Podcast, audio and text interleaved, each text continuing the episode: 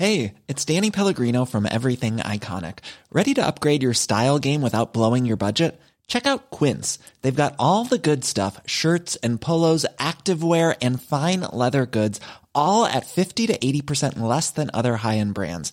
And the best part? They're all about safe, ethical, and responsible manufacturing. Get that luxury vibe without the luxury price tag. Hit up quince.com slash upgrade for free shipping and 365 day returns on your next order. That's quince.com slash upgrade. Le prix de gros de l'électricité dépasse les 1000 euros. C'est près de 12 fois plus que l'été dernier. Pour éviter la pénurie cet hiver et surtout ne pas faire exploser sa facture, seriez-vous prêt à réduire, voire couper votre chauffage au moment des pics de forte demande? Nous reviendrons également sur les raisons de cette hausse des prix spectaculaires. Emmanuel Macron va prolonger sa visite en Algérie. Ce samedi, le président de la République doit signer un accord avec son homologue Abdelmajid Tebboune. Plusieurs dossiers sujets sensibles ont déjà été évoqués. On y revient. Les féminicides sont en hausse de 20% l'année dernière, bilan publié ce vendredi par le ministère de l'Intérieur. En 2021, ce sont 122 femmes qui ont perdu la vie sous les coups de leur conjoint ou ex-conjoint, des chiffres glaçants. Et puis stationner un moto à Paris sera bientôt payant, environ 3 euros de l'heure. Attention, ça ne concerne que les modèles thermiques. Les deux roues électriques seront eux exemptés. Vous allez le voir, leurs ventes ont explosé.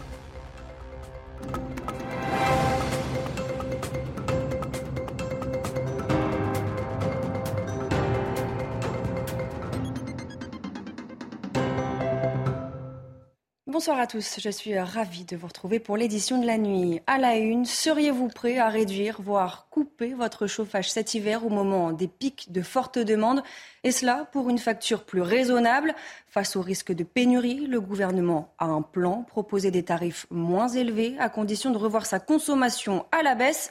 Ce pari est-il réalisable? Qu'en pensent les Français? On voit ça avec Adrien Spiteri et Geoffrey Lefebvre. Pour éviter une pénurie d'électricité cet hiver, la ministre de la Transition énergétique Agnès Pannier-Runacher a un plan. Le gouvernement entend encourager fortement les comportements permettant de réduire les consommations au moment les plus tendus, contribuant à réduire les tensions sur notre système électrique. L'idée est de proposer à des particuliers ou PME volontaires des tarifs très avantageux, mais en cas de pic, de réduire ou suspendre leur consommation électrique, sous peine de voir leurs tarifs augmenter. Certains Français semblent intéressés, d'autres s'interrogent sur la faisabilité de ces restrictions. C'est très difficile, c'est obligé d'allumer la lumière, c'est obligé de tout électrique aujourd'hui. Je pense que c'est pas une mauvaise chose parce que ça peut faire économiser de l'argent aux gens et on peut aussi économiser de l'énergie sur le tas. Donc euh, tout le monde a quelque chose à y gagner si c'est bien fait. Pour aider et inciter les fournisseurs d'électricité à proposer ces formules d'effacement tarifaire, l'État a prévu un appel d'offres doté d'un budget de 30 millions d'euros. Un système que connaissent depuis plusieurs années les industriels, gros consommateurs d'électricité. En échange d'une rémunération contractualisée, ils acceptent d'arrêter leur chaîne de production quelques minutes ou quelques heures lors d'un pic de demande électrique dans le pays. Et malgré cela, le gouvernement n'exclut pas des coupures de gaz et d'électricité cet hiver en France. Stanislas Guérini, ministre de la Transition et de la Fonction publique, était l'invité de la matinale sur CNews. Je vous propose de l'écouter. On a des enjeux euh, de souveraineté énergétique. Il y a des difficultés liées à la situation ukrainienne, liées à la situation de nos centrales nucléaires. Il va falloir qu'on trouve des solutions là, maintenant, tout de suite, pour essayer, et c'est très difficile de ne pas le garantir aujourd'hui, de ne pas avoir de coupure d'approvisionnement énergétique. Vous n'excluez pas des coupures d'électricité, de gaz Le rôle des responsables politiques, c'est de dire la vérité. Et la situation de l'approvisionnement énergétique dans notre pays et en Europe est précaire. Euh, est précaire. Europe, le prix de gros pour 2023 atteignait ce vendredi plus de 1000 euros le mégawattheure. Il y a un an, les prix étaient d'environ 85 euros le mégawattheure. Comment expliquer la multiplication par plus de 10 des prix? On voit ça dans le détail avec Eric de Riedmatten. C'est la crainte de manquer d'électricité cet hiver qui fait monter les cours au plus haut. On atteint des niveaux historiques. Il y a un an, le mégawattheure euh, cotait 85 euros. Actuellement, il atteint 1000 euros pour les livraisons prévues en décembre 2022. C'est un peu comme la bourse, plus la demande est importante, plus les cours montent et les opérateurs qui achètent de l'électricité en Europe redoutent que les tarifs montent encore plus haut et donc ils sont prêts à mettre le prix pour être sûrs de ne pas manquer d'énergie cet hiver. En France, heureusement, le particulier est protégé. Il y a le bouclier tarifaire qui limite la hausse à 4%, mais tout cela a un coût. À ce jour, le bouclier représente déjà une dépense de 16 milliards pour les caisses de l'État et, in fine, c'est le contribuable qui payera. Pour 2023, c'est la grande inconnue. Reste à savoir si ces aides seront maintenues. En tout cas, une certitude, les entreprises, elles, s'inquiètent parce que le bouclier tarifaire ne s'applique pas pour elles. Dans l'actualité également, Emmanuel Macron va prolonger sa visite en Algérie. Le président de la République doit signer ce samedi un accord avec son homologue Abdelmajid Tebboune. Un partenariat renouvelé, concret et ambitieux, indique l'Élysée. Retour sur ce déplacement avec Régine Delfour. Pour ce deuxième jour de visite en Algérie, Emmanuel Macron a rendu hommage aux morts pour la France au cimetière européen Saint-Eugène dans la banlieue d'Alger.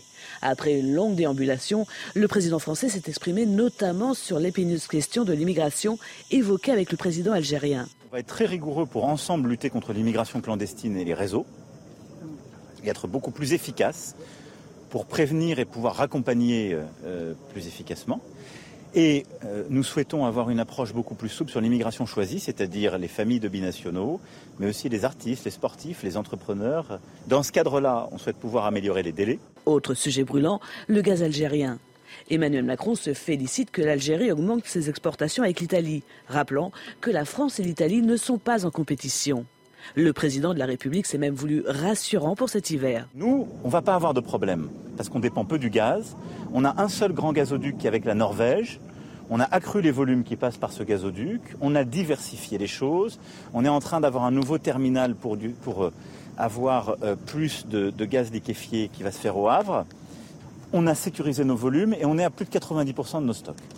Donc en franco-français, les choses vont bien se passer pour cet hiver. Enfin, sur la question mémorielle, Emmanuel Macron récuse à nouveau toute repentance et appelle à regarder le passé avec courage. C'est dans cette optique qu'une commission mixte d'historiens va être créée. Au total, 12 historiens vont avoir accès aux archives complètes des deux pays sur la colonisation et la guerre d'Algérie. La rentrée avait eu lieu l'an dernier sous le spectre de la crise sanitaire. Cette année, c'est sous celui de la crise du recrutement des enseignants. C'est dans un contexte de tension inédite que le ministre de l'Éducation, Papendiaï, a présenté ce vendredi sa première rentrée. Face à cette crise majeure, le ministre a annoncé la création d'un concours exceptionnel pour la titularisation d'un certain nombre de ses enseignants contractuels au printemps 2023. Je vous propose de l'écouter. Quant aux enseignants contractuels dont nous avons besoin une organisation aussi vaste que l'éducation nationale a besoin d'un volant d'enseignants contractuels. Nous allons ouvrir au printemps 2023 un concours exceptionnel de titularisation d'un certain nombre de ces enseignants selon des modalités qui seront bientôt précisées. Ces effectifs dont parle le ministre n'ont pas le statut de fonctionnaire. Ce sont des professeurs qui, pour beaucoup, débutent et ne sont pas passés par les écoles du professorat. Ils ont le droit à quatre jours de formation, un enseignement bref qu'il va très vite falloir mettre en application. Reportage dans un lycée parisien, Valérie Labonne. Avant la rentrée des classes des élèves, il y a celle des professeurs contractuels. Une semaine avant le 1er septembre, ils se rendent dans ce collège parisien pour recevoir une formation de quelques jours.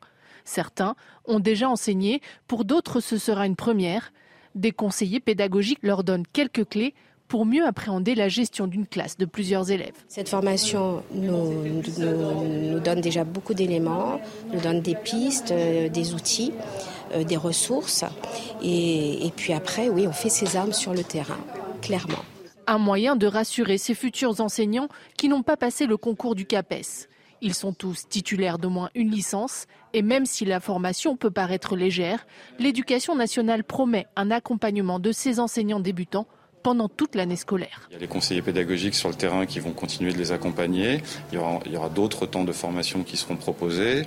Ils pourront s'intégrer à des temps de formation aussi euh, au sein des équipes pédagogiques qui vont intégrer. Et euh, il y a un, système de mentorat aussi qui est, qui est prévu euh, cette année. Plus de 300 contractuels ont été embauchés en juin par l'Académie de Paris, ce qui permettra bien d'avoir un professeur devant chaque classe. Mais toutes les académies ne sont pas logées à la même enseigne. Les académies de Clermont-Ferrand ou Bordeaux cherchent encore du personnel pour la rentrée. Ces enseignants vont également devoir vérifier les acquis de leurs élèves. Les évaluations nationales qui concernaient jusqu'ici les CP, CE1, les 6e et les secondes vont être élargies.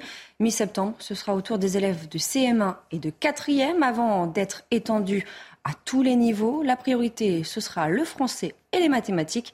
Marie Conan. Chaque année, pour la rentrée des classes, c'est le même rituel. Des millions d'élèves de CP, de CE1, de 6e et de seconde sont évalués avec un objectif, mesurer leurs compétences. Des évaluations nationales qui devraient être étendues à tous les niveaux l'an prochain. Le ministère de l'Éducation souhaite ainsi développer une culture de l'évaluation pour mieux répondre aux besoins des élèves, avec comme priorité le français et les mathématiques. Une première expérimentation va donc être lancée à la mi-septembre prochain dans des classes de CM1 et de 4e. Les académies concernées seront communiquées prochainement. Certains établissements scolaires ont déjà exprimé leur réticence face à la mesure. Est-ce vraiment une priorité? Aucun de mes enseignants n'arrive à bout du programme à la fin de l'année. Il faut commencer par cela.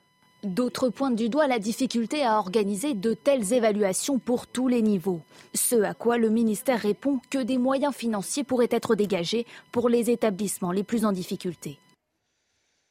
L'imam Hassani Hussein sera-t-il expulsé vers le Maroc? Le Conseil d'État, la plus haute juridiction administrative française, se prononcera en début de semaine prochaine. Une décision sur la requête du ministre de l'Intérieur. Le récit d'Alexis Vallée.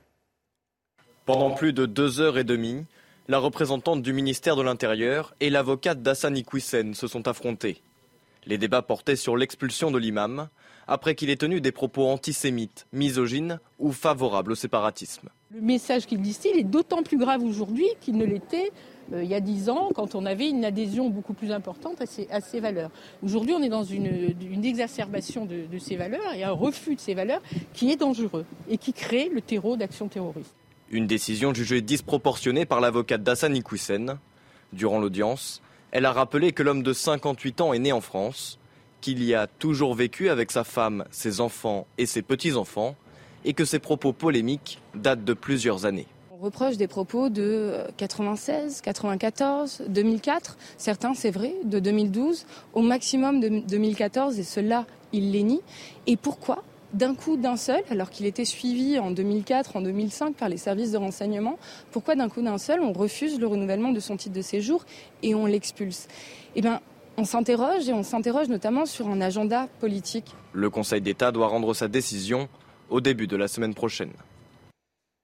Les chiffres sont glaçants. En 2021, 122 femmes ont perdu la vie sous les coups de leur conjoint ou ex-conjoint, un chiffre en hausse de 20% par rapport à l'année précédente.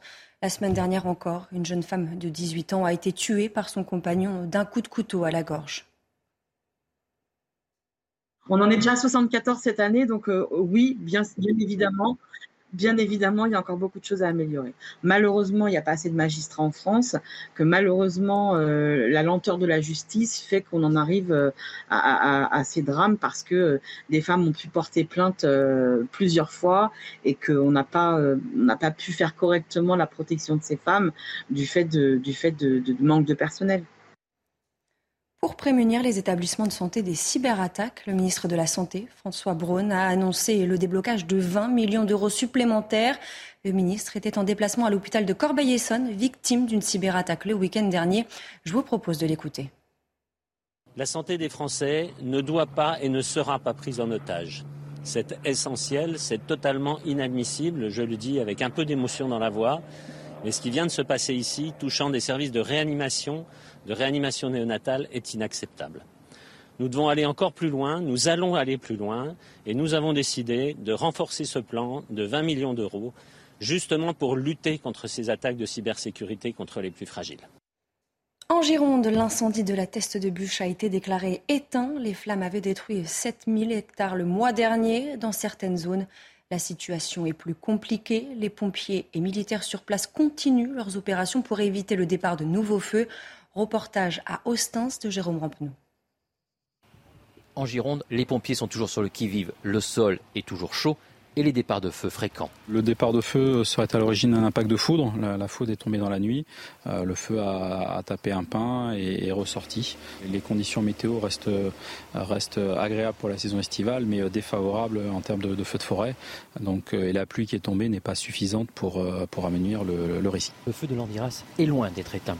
Même si l'on ne voit plus de fumée au loin, ils sont toujours là, en sous-sol, alimentés par de la lignite, une roche de type charbon. Il faut repérer les points chauds avec des caméras thermiques et traiter rapidement. Afin de casser la propagation du feu qui est en sous-sol, à peu près à 80 cm, on a, creusé on a essayé de creuser un pare-feu. Donc on a noyé une zone et là on, fait une action supplémentaire de cassage de, racines euh, qu'on va valoriser par, par du noyage. De nombreux moyens sont toujours sur le terrain car la zone est immense. Actuellement, on dispose d'un peu plus de 300 euh, personnels civils et militaires avec des appuis aériens qui nous permettent de faire de la connaissance au moyen de caméras thermiques et de traiter les différentes sautes qu'on peut avoir ça et là. Ne serait-ce que cette nuit, on a une petite reprise de quasiment un hectare sur le nord du, dispositif, donc euh, ça demande une vigilance euh, quotidienne et permanente de nos services. Ici, beaucoup espèrent que l'été va enfin prendre fin avec des pluies abondantes pour limiter les risques de départ de feu. Si vous êtes propriétaire d'un scooter ou d'une moto, n'oubliez pas cette date. À partir du 1er septembre, la semaine prochaine, le stationnement des deux roues devient payant à Paris. Cette nouvelle règle ne concerne cependant pas les modèles électriques. Conséquence, ils se vendent comme des petits pains. Reportage dans la capitale de Clémence Barbier, Maureen Vidal et Pierre-François Altermat.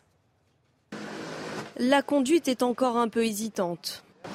Laurent essaye pour la première fois de conduire un scooter électrique. Une perspective d'achat motivée par la mise en place d'une nouvelle réglementation. À partir du 1er septembre, le stationnement des deux roues thermiques sera payant à Paris, mais gratuit pour les modèles électriques. La première chose que j'ai vue en rentrant de vacances, c'est vrai que c'est le payant, hein, comme tout le monde. voilà. Mais euh, donc on savait que ça allait venir. Moi, je m'attendais à plutôt octobre ou novembre jusqu'à 3 euros de l'heure dans certains arrondissements de la capitale pour garer son deux roues.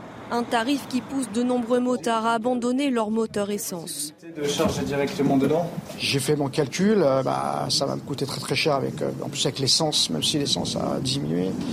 Mais euh, ouais, ça va être. Puis mon scooter est un petit peu vieux, donc c'est peut-être l'occasion de, de, le changer. Warning qui est également rajouté. Dans cette concession, les ventes de scooters électriques ont doublé en quelques mois seulement. En fait, il y a deux types de clients. Vous avez des gens qui savaient, euh, qui pensaient euh, passer à l'électrique depuis un petit moment, et puis d'autres qui viennent plutôt contraints et forcés, euh, un peu en rechignant, et je peux tout à fait les comprendre, parce qu'on n'a pas envie de payer pour stationner son deux roues dans Paris. Selon l'association Constructeurs Européens Motocycles, les ventes de scooters électriques ont bondi de 8% l'an dernier. Le nombre de scooters thermiques vendus, eux, ont légèrement baissé, moins 0,8%. Et puis les vacances sont bel et bien finies. Il va y avoir du monde sur la route ce week-end. Regardez ce que prévoit Bison Futé. Un samedi rouge dans le sens des retours. La circulation sera particulièrement difficile dans le sud-est du pays. Amélioration du trafic ce dimanche, excepté pour les retours, notamment en Ile-de-France et en Auvergne-Rhône-Alpes. Et on ouvre ce journal des sports avec le tirage au sort en Europa League. Les clubs français s'en sortent plutôt bien. Monaco, Rennes et Nantes, respectivement, dans les groupes H, B et G, affronteront des adversaires a priori à leur portée. Ils évitent des équipes comme Arsenal, Manchester United ou l'AS Rome. Toutes les précisions avec Clara Mariani. Monaco, Rennes et Nantes connaissent leurs adversaires en Ligue Europa. Le tirage au sort a eu lieu à Istanbul en début d'après-midi. Les joueurs du Rocher figurent dans le groupe H en compagnie des Serbes de l'Étoile Rouge, des Hongrois du Ferencvaros et des Turcs de Trabzonspor. Le Stade Rennais, lui, devra se mesurer aux Ukrainiens du Dynamo Kiev, aux Turcs de Fenerbahçe et aux Chypriotes de Larnaca dans le groupe B. Enfin, sur les rives du Bosphore, les Canaries de Comboiré se sont vus attribuer le groupe G avec les Grecs de l'Olympiakos, le club d'Azerbaïdjan du Karabakh et les Allemands de Fribourg. Maintenant qu'on a fait tout ce travail pour arriver en Coupe d'Europe, je pense qu'il faut faire bonne figure. Faire bonne figure, c'est, donner tout ce qu'on peut donner. Faire le meilleur possible, aller le plus loin possible. On va donner euh, le meilleur de nous-mêmes pour faire plaisir à nos supporters, maintenant qu'on est de retour sur la scène européenne. Ce vendredi a également eu lieu le tirage de la Conférence League. L'OGC Nice sera le seul représentant français dans la compétition. Et là aussi, le tirage est relativement clément pour les Aiglons qui devront affronter le Partizan Belgrade, Cologne et Slovako. Vous le voyez dans le groupe D. Début de la quatrième journée de Ligue 1, Lille se relance après sa lourde défaite la semaine dernière face à Paris. En déplacement à Ajaccio, le LOSC a rapidement maîtrisé la rencontre. Une domination concrétisée par une magnifique reprise de volée de Youssouf Yazice à la 17e minute. Les Dogs doublent la mise juste avant la mi-temps grâce à Jonathan Bamba, 2-0 à la pause. Thiago Giallo marque le but du 3-0 à la 67e. Ajaccio va réduire la marque à la 84e par Cyril Bayala, mais ça restera anecdotique. Lors d'une conférence de presse ce vendredi matin, Audi a officialisé ses débuts en Formule 1 à partir de 2026. Le constructeur allemand a prévu d'arriver uniquement en tant que fournisseur de moteurs. Il compte s'associer avec une équipe déjà existante. Le nom de l'écurie devrait être dévoilé d'ici la fin de l'année. C'est la première fois de son histoire qu'Audi s'engage en F1. Toutes les précisions de Bilal Boisini. Audi débarque en Formule 1. Annonce faite ce matin lors d'une conférence de presse en marge du Grand Prix de Spa-Francorchamps qui se déroule ce dimanche. Le constructeur allemand fera son entrée à partir de 2026, non pas en lançant sa propre écurie, mais en tant que motoriste. Audi devrait s'associer avec une équipe déjà présente dans le paddock. Aucun nom n'a été donné, mais la marque Ozano pourrait conclure un accord avec l'ancienne écurie Sauber, qui court actuellement sous le nom Alfa Romeo. Après avoir brillé en rallye et en endurance, Audi se lance donc en Formule 1 pour la première fois de son histoire. Racing, motorsport is in the DNA of Audi. We have always been very active and very successful, and we want to continue this success story now in Formula One. And I think it's a perfect timing due to the new rules that were that are established now uh, for us to enter F1. Et puis en volée, l'équipe de France, championne olympique en titre, débute parfaitement son entrée dans le mondial. Les Bleus s'imposent trois manches à zéro contre l'Allemagne pour leur premier match, 25-22, 28-26, 26-24. Prochaine rencontre pour les tricolores ce dimanche. Ils défieront le pays hôte, la Slovénie, qui pourra, elle, compter sur l'appui de son public. Le prix de gros de l'électricité euh, dépasse les 1000 euros. C'est près de 12 fois plus que l'été dernier. Pour éviter la pénurie cet hiver et surtout ne pas faire exploser sa facture, seriez-vous prêt à réduire, voire couper votre chauffage au moment des pics de forte demande? Le gouvernement a un plan. Restez bien avec nous. On y revient dans quelques instants sur CNews. Retrouvez tous nos programmes et plus sur cnews.fr. Le prix de gros de l'électricité dépasse les 1000 euros. C'est près de 12 fois plus que l'été dernier. Pour éviter la pénurie cet hiver et surtout ne pas faire exploser sa facture, seriez-vous prêt à réduire, voire couper votre chauffage au moment des pics de forte demande? Nous reviendrons également sur les raisons de cette hausse des prix spectaculaires. Emmanuel Macron va prolonger sa visite en Algérie. Ce samedi, le président de la République doit signer un accord avec son homologue Abdelmajid Tebboune. Plusieurs dossiers, sujets sensibles ont déjà été évoqués. On y revient. Les féminicides sont en hausse de 20% l'année dernière, bilan publié ce vendredi par le ministère de l'Intérieur.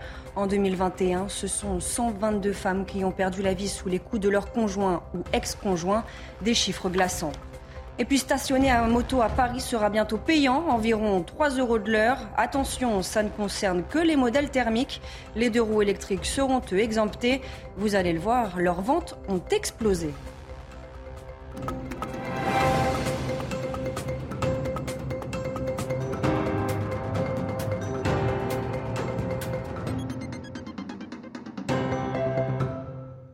Bonsoir à tous, je suis ravie de vous retrouver pour l'édition de la nuit. À la une, seriez-vous prêt à réduire, voire couper votre chauffage cet hiver au moment des pics de forte demande Et cela pour une facture plus raisonnable Face au risque de pénurie, le gouvernement a un plan, proposer des tarifs moins élevés à condition de revoir sa consommation à la baisse. Ce pari est-il réalisable? Qu'en pensent les Français? On voit ça avec Adrien Spiteri et Geoffrey Lefebvre. Pour éviter une pénurie d'électricité cet hiver, la ministre de la Transition énergétique Agnès Pannier-Runacher a un plan. Le gouvernement entend encourager fortement les comportements permettant de réduire les consommations au moment les plus tendus, contribuant à réduire les tensions sur notre système électrique. L'idée est de proposer à des particuliers ou PME volontaires des tarifs très avantageux, mais en cas de pic, de réduire ou suspendre leur consommation électrique, sous peine de voir leurs tarifs augmenter. Certains Français semblent intéressés, d'autres s'interrogent sur la faisabilité de ces restrictions. C'est très difficile. C'est obligé d'allumer la lumière, c'est obligé de tout électrique aujourd'hui. Je pense que c'est pas une mauvaise chose parce que ça peut faire économiser de l'argent aux gens et on peut aussi économiser de l'énergie sur le tas. Donc euh, tout le monde a quelque chose à y gagner si c'est bien fait.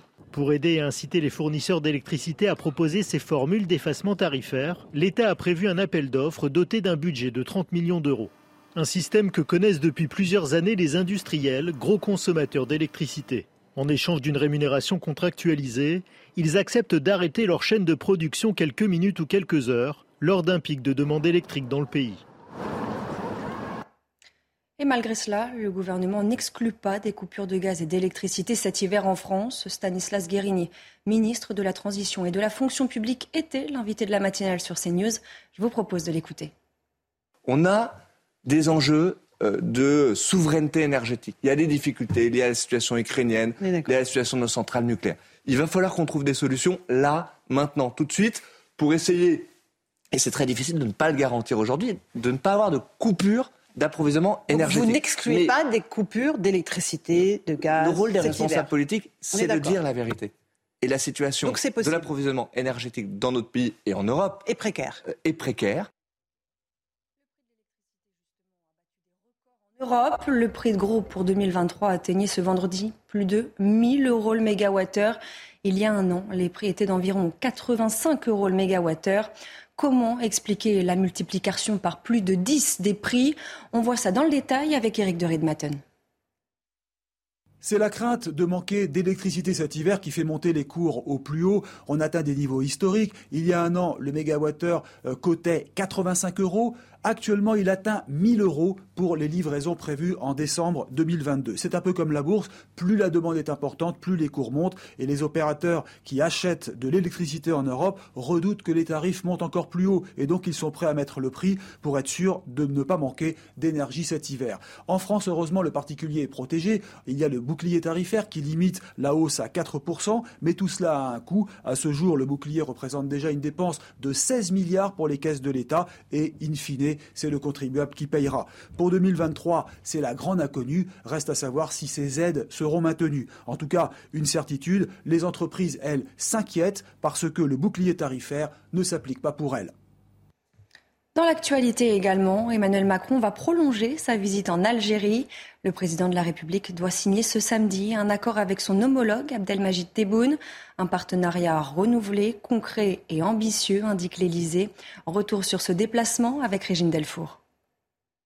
Pour ce deuxième jour de visite en Algérie, Emmanuel Macron a rendu hommage aux morts pour la France au cimetière européen Saint-Eugène dans la banlieue d'Alger. Après une longue déambulation, le président français s'est exprimé notamment sur l'épineuse question de l'immigration évoquée avec le président algérien. On va être très rigoureux pour ensemble lutter contre l'immigration clandestine et les réseaux être beaucoup plus efficace pour prévenir et pouvoir raccompagner euh, plus efficacement. Et euh, nous souhaitons avoir une approche beaucoup plus souple sur l'immigration choisie, c'est-à-dire les familles de binationaux, mais aussi les artistes, les sportifs, les entrepreneurs. Dans ce cadre-là, on souhaite pouvoir améliorer les délais. Autre sujet brûlant, le gaz algérien. Emmanuel Macron se félicite que l'Algérie augmente ses exportations avec l'Italie, rappelant que la France et l'Italie ne sont pas en compétition. Le président de la République s'est même voulu rassurant pour cet hiver. Nous, on ne va pas avoir de problème, parce qu'on dépend peu du gaz. On a un seul grand gazoduc qui est avec la Norvège. On a accru les volumes qui passent par ce gazoduc. On a diversifié les choses. On est en train d'avoir un nouveau terminal pour, euh, avoir euh, plus de, de gaz liquéfié qui va se faire au Havre. On a sécurisé nos volumes et on est à plus de 90% de nos stocks. Donc en franco-français, les choses vont bien se passer pour cet hiver. Enfin, sur la question mémorielle, Emmanuel Macron récuse à nouveau toute repentance et appelle à regarder le passé avec courage. C'est dans cette optique qu'une commission mixte d'historiens va être créée. Au total, 12 historiens vont avoir accès aux archives complètes des deux pays sur la colonisation et la guerre d'Algérie. La rentrée avait eu lieu l'an dernier sous le spectre de la crise sanitaire. Cette année, c'est sous celui de la crise du recrutement des enseignants. C'est dans un contexte de tension inédite que le ministre de l'Éducation, Papendiaï, a présenté ce vendredi sa première rentrée. Face à cette crise majeure, le ministre a annoncé la création d'un concours exceptionnel pour la titularisation d'un certain nombre de ces enseignants contractuels au printemps 2023. Je vous propose de l'écouter. Quant aux enseignants contractuels dont nous avons besoin, une organisation aussi vaste que l'éducation nationale a besoin d'un volant d'enseignants contractuels, nous allons ouvrir au printemps 2023 un concours exceptionnel de titularisation d'un certain nombre de ces enseignants selon des modalités qui seront bientôt précisées. Ces effectifs dont parle le ministre n'ont pas le statut de fonctionnaire. Ce sont des professeurs qui, pour beaucoup, débutent et ne sont pas passés par les écoles du professorat. Ils ont le droit à quatre jours de formation, un enseignement bref qu'il va très vite falloir mettre en application. Reportage dans un lycée parisien, Valérie Labonne. Avant la rentrée des classes des élèves, il y a celle des professeurs contractuels. Une semaine avant le 1er septembre, ils se rendent dans ce collège parisien pour recevoir une formation de quelques jours. Certains ont déjà enseigné, pour d'autres ce sera une première. Des conseillers pédagogiques leur donnent quelques clés pour mieux appréhender la gestion d'une classe de plusieurs élèves. Cette formation nous, donne déjà beaucoup d'éléments, nous donne des pistes, euh, des outils, euh, des ressources. Et, et puis après, oui, on fait ses armes sur le terrain, clairement. Un moyen de rassurer ces futurs enseignants qui n'ont pas passé le concours du CAPES. Ils sont tous titulaires d'au moins une licence et même si la formation peut paraître légère, l'éducation nationale promet un accompagnement de ces enseignants débutants pendant toute l'année scolaire. Il y a les conseillers pédagogiques sur le terrain qui vont continuer de les accompagner. Il y aura, d'autres temps de formation qui seront proposés. Ils pourront s'intégrer à des temps de formation aussi euh, au sein des équipes pédagogiques qui vont intégrer.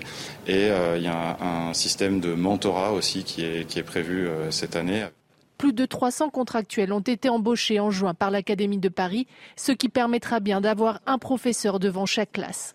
Mais toutes les académies ne sont pas logées à la même enseigne. Les académies de Clermont-Ferrand ou Bordeaux cherchent encore du personnel pour la rentrée.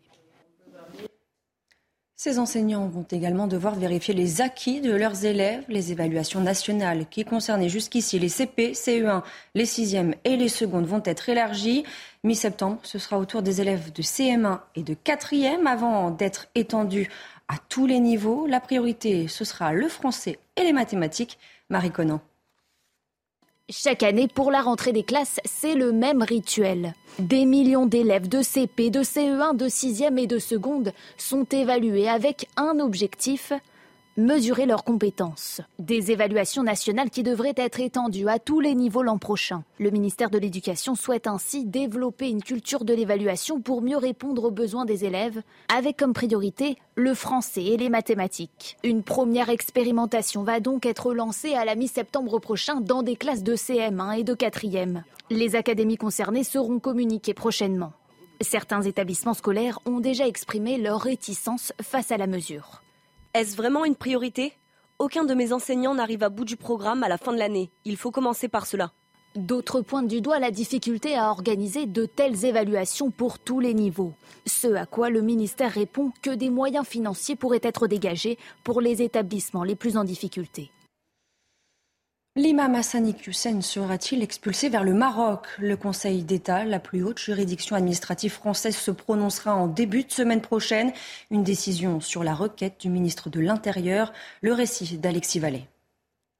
Pendant plus de deux heures et demie, la représentante du ministère de l'Intérieur et l'avocate d'Hassani Hussein se sont affrontés. Les débats portaient sur l'expulsion de l'imam, après qu'il ait tenu des propos antisémites, misogynes ou favorables au séparatisme. Le message qu'il distille est d'autant plus grave aujourd'hui qu'il ne l'était euh, il y a dix ans, quand on avait une adhésion beaucoup plus importante à ces, valeurs. Aujourd'hui, on est dans une, exacerbation de, ces valeurs et un refus de ces valeurs qui est dangereux et qui crée le terreau d'actions terroristes. Une décision jugée disproportionnée par l'avocate d'Assani Koussen.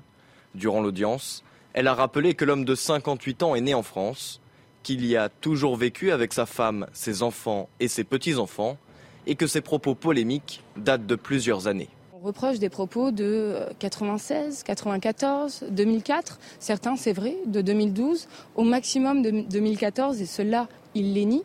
Et pourquoi? D'un coup, d'un seul, alors qu'il était suivi en 2004, en 2005 par les services de renseignement, pourquoi d'un coup d'un seul on refuse le renouvellement de son titre de séjour et on l'expulse? Eh bien, on s'interroge et on s'interroge notamment sur un agenda politique. Le Conseil d'État doit rendre sa décision au début de la semaine prochaine.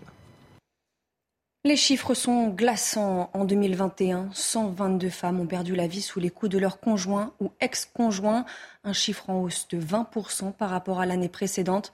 La semaine dernière encore, une jeune femme de 18 ans a été tuée par son compagnon d'un coup de couteau à la gorge. On en est déjà à 74 cette année, donc euh, oui, bien, bien évidemment, bien évidemment, il y a encore beaucoup de choses à améliorer. Malheureusement, il n'y a pas assez de magistrats en France, que malheureusement, euh, la lenteur de la justice fait qu'on en arrive euh, à, ces drames parce que euh, des femmes ont pu porter plainte plusieurs fois et qu'on n'a pas, n'a pas pu faire correctement la protection de ces femmes du fait du fait de manque de personnel. Pour prémunir les établissements de santé des cyberattaques, le ministre de la Santé, François Braun, a annoncé le déblocage de 20 millions d'euros supplémentaires. Le ministre était en déplacement à l'hôpital de Corbeil-Essonne, victime d'une cyberattaque le week-end dernier. Je vous propose de l'écouter. La santé des Français ne doit pas et ne sera pas prise en otage. C'est essentiel, c'est totalement inadmissible, je le dis avec un peu d'émotion dans la voix. Mais ce qui vient de se passer ici, touchant des services de réanimation, de réanimation néonatale est inacceptable. Nous devons aller encore plus loin, nous allons aller plus loin, et nous avons décidé de renforcer ce plan de 20 millions d'euros, justement pour lutter contre ces attaques de cybersécurité contre les plus fragiles. En Gironde, l'incendie de la Teste de Bûche a été déclaré éteint. Les flammes avaient détruit 7000 hectares le mois dernier dans certaines zones. La situation est plus compliquée. Les pompiers et militaires sur place continuent leurs opérations pour éviter le départ de nouveaux feux. Reportage à Ostens de Jérôme Rampenou. En Gironde, les pompiers sont toujours sur le qui-vive. Le sol est toujours chaud et les départs de feu fréquents. Le départ de feu serait à l'origine d'un impact de foudre. La, foudre est tombée dans la nuit. Euh, le feu a, tapé un pin et est ressorti. Les conditions météo restent, agréables pour la saison estivale, mais défavorables en termes de, feu de forêt. Donc, euh, et la pluie qui est tombée n'est pas suffisante pour, euh, pour amenuire le, le risque. Le feu de l'Andiras est loin d'être éteint. Même si l'on ne voit plus de fumée au loin, ils sont toujours là, en sous-sol, alimentés par de la lignite, une roche de type charbon. Il faut repérer les points chauds avec des caméras thermiques et traiter rapidement. Afin de casser la propagation du feu qui est en sous-sol, à peu près à 80 cm, on a, creusé on a essayé de creuser un pare-feu. Donc on a noyé une zone et là on, fait une action supplémentaire de cassage de, racines euh, qu'on va valoriser par, par du noyage. De nombreux moyens sont toujours sur le terrain car la zone est immense. Actuellement, on dispose d'un peu plus de 300 euh, personnels civils et militaires avec des appuis aériens qui nous permettent de faire de la connaissance au moyen de caméras thermiques et de traiter les différentes sautes qu'on peut avoir ça et là. Ne serait-ce que cette nuit, on a une petite reprise de quasiment un hectare sur le nord du, dispositif, donc euh, ça demande une vigilance quotidienne et permanente de nos services. Ici, beaucoup espèrent que l'été va enfin prendre fin avec des pluies abondantes pour limiter les risques de départ de feu. Si vous êtes propriétaire d'un scooter ou d'une moto, n'oubliez pas cette date. À partir du 1er septembre, la semaine prochaine, le stationnement des deux roues devient payant à Paris. Cette nouvelle règle ne concerne cependant pas les modèles électriques. Conséquence, ils se vendent comme des petits pains. Reportage dans la capitale de Clémence Barbier, Maureen Vidal et Pierre-François Altermat. La conduite est encore un peu hésitante. Laurent essaye pour la première fois de conduire un scooter électrique. Une perspective d'achat motivée par la mise en place d'une nouvelle réglementation. À partir du 1er septembre, le stationnement des deux roues thermiques sera payant à Paris, mais gratuit pour les modèles électriques. La première chose que j'ai vue en rentrant de vacances, c'est vrai que c'est le payant, hein, comme tout le monde. voilà. Mais euh, donc on savait que ça allait venir. Moi, je m'attendais à plutôt octobre ou novembre. Hein jusqu'à 3 euros de l'heure dans certains arrondissements de la capitale pour garer son deux roues. Un tarif qui pousse de nombreux motards à abandonner leur moteur essence. De charger directement dedans J'ai fait mon calcul, euh, bah, ça va me coûter très très cher avec, euh, en plus avec l'essence, même si l'essence a diminué. Mais euh, ouais, ça va être. Puis mon scooter est un petit peu vieux, donc c'est peut-être l'occasion de, de, le changer. Warning qui est également rajouté. Dans cette concession, les ventes de scooters électriques ont doublé en quelques mois seulement. En fait, il y a deux types de clients. Vous avez des gens qui savaient, euh, qui pensaient euh, passer à l'électrique depuis un petit moment, et puis d'autres qui viennent plutôt contraints et forcés, euh, un peu en rechignant, et je peux tout à fait les comprendre, parce qu'on n'a pas envie de payer pour stationner son deux roues dans Paris. Selon l'association constructeur européen motocycle, les ventes de scooters électriques ont bondi de 8% l'an dernier. Le nombre de scooters thermiques vendus, eux, ont légèrement baissé, moins 0,8%. Et puis les vacances sont bel et bien finies. Il va y avoir du monde sur la route ce week-end. Regardez ce que prévoit Bison Futé. Un samedi rouge dans le sens des retours. La circulation sera particulièrement difficile dans le sud-est du pays. Amélioration du trafic ce dimanche, excepté pour les retours, notamment en Ile-de-France et en Auvergne-Rhône-Alpes. Et on ouvre ce journal des sports avec le tirage au sort en Europa League. Les clubs français s'en sortent plutôt bien. Monaco, Rennes et Nantes, respectivement, dans les groupes H, B et G, affronteront des adversaires a priori à leur portée. Ils évitent des équipes comme Arsenal, Manchester United ou l'AS Rome. Toutes les précisions avec Clara Mariani. Monaco, Rennes et Nantes connaissent leurs adversaires en Ligue Europa. Le tirage au sort a eu lieu à Istanbul en début d'après-midi. Les joueurs du Rocher figurent dans le groupe H en compagnie des Serbes de l'Étoile Rouge, des Hongrois du Ferencvaros et des Turcs de Trabzonspor.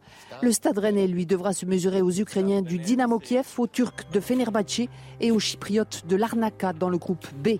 Enfin, sur les rives du Bosphore, les Canaries de Comboiré se sont vus attribuer le groupe G avec les Grecs de l'Olympiakos, le club d'Azerbaïdjan du Karabakh et les Allemands de Fribourg. Maintenant qu'on a fait tout ce travail pour arriver en Coupe d'Europe, je pense qu'il faut faire bonne figure. Faire bonne figure, c'est, donner tout ce qu'on peut donner, voilà. Faire le meilleur possible, aller le plus loin possible. On va donner euh, le meilleur de nous-mêmes pour faire plaisir à nos supporters, maintenant qu'on est de retour sur la scène européenne. Ce vendredi a également eu lieu le tirage de la Conférence League. L'OGC Nice sera le seul représentant français dans la compétition. Et là aussi, le tirage est relativement clément pour les Aiglons qui devront affronter le Partizan Belgrade, Cologne et Slovako. Vous le voyez dans le groupe D.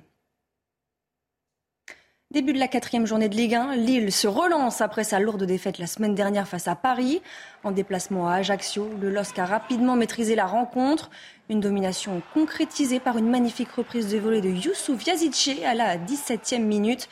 Les Dogs doublent la mise juste avant la mi-temps grâce à Jonathan Bamba, 2-0 à la pause. Thiago Diallo marque le but du 3-0 à la 67e. Ajaccio va réduire la marque à la 84e par Cyril Bayala, mais ça restera anecdotique. Lors d'une conférence de presse ce vendredi matin, Audi a officialisé ses débuts en Formule 1 à partir de 2026. Le constructeur allemand a prévu d'arriver uniquement en tant que fournisseur de moteurs. Il compte s'associer avec une équipe déjà existante. Le nom de l'écurie devrait être dévoilé d'ici la fin de l'année. C'est la première fois de son histoire qu'Audi s'engage en F1. Toutes les précisions de Bilal Boisini. Audi débarque en Formule 1. Annonce faite ce matin lors d'une conférence de presse en marge du Grand Prix de Spa-Francorchamps qui se déroule ce dimanche. Le constructeur allemand fera son entrée à partir de 2026, non pas en lançant sa propre écurie, mais en tant que motoriste. Audi devrait s'associer avec une équipe déjà présente dans le paddock. Aucun nom n'a été donné, mais la marque Ozano pourrait conclure un accord avec l'ancienne écurie Sauber, qui court actuellement sous le nom Alfa Romeo. Après avoir brillé en rallye et en endurance, Audi se lance donc en Formule 1 pour la première fois de son histoire. Racing, motorsport is in the DNA of Audi. We have always been very active and very successful, and we want to continue this success story now in Formula One. And I think it's a perfect timing due to the new rules that were that are established now uh, for us to enter F1. Et puis en volée, l'équipe de France, championne olympique en titre, débute parfaitement son entrée dans le mondial. Les Bleus s'imposent trois manches à zéro contre l'Allemagne pour leur premier match, 25-22, 28-26, 26-24. Prochaine rencontre pour les tricolores ce dimanche. Ils défieront le pays hôte, la Slovénie, qui pourra, elle, compter sur l'appui de son public. Le prix de gros de l'électricité euh, dépasse les 1000 euros. C'est près de 12 fois plus que l'été dernier. Pour éviter la pénurie cet hiver et surtout ne pas faire exploser sa facture, seriez-vous prêt à réduire, voire couper votre chauffage au moment des pics de forte demande? Le gouvernement a un plan. Restez bien avec nous. On y revient dans quelques instants sur CNews. Retrouvez tous nos programmes et plus sur cnews.fr. Planning for your next trip? Elevate your travel style with Quince. Quince has all the jet setting essentials you'll want for your next getaway, like European linen, premium luggage options, buttery soft Italian leather bags, and so much more. And it's all priced at 50 to 80% less than similar brands. Plus, Quince only works with factories that use safe and ethical manufacturing practices. Pack your bags with high-quality essentials you'll be wearing for vacations to come with Quince. Go to quince.com slash trip for free shipping and 365-day returns.